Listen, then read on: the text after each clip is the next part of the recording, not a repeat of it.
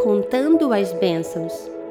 A minha boca irá contar as bênçãos da tua justiça e da tua salvação todo dia, posto que não conheça o seu número. Salmos 71, 15.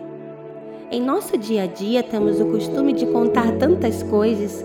Contamos histórias, experiências pessoais no trabalho, falamos do que passamos na infância e tantos outros assuntos, mas muitas vezes não conseguimos contar do que o céu tem feito por nós.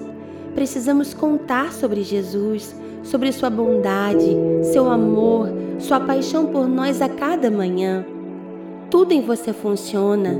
Você não precisa de uma máquina para respirar e nem de um aparelho para filtrar o sangue de seus rins.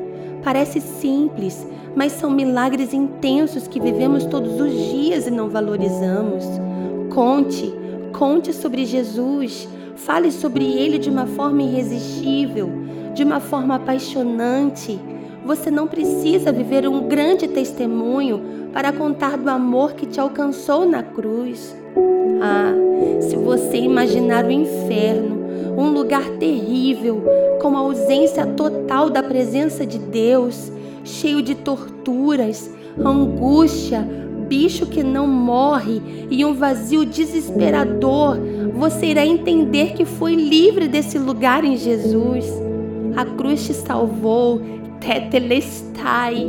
Então você já tem um grande testemunho para contar.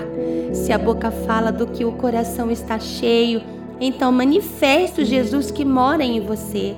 Quanto mais você manifestar Jesus, mais ele irá se revelar e mais dele você irá descobrir, porque você transmite aquilo que te atrai.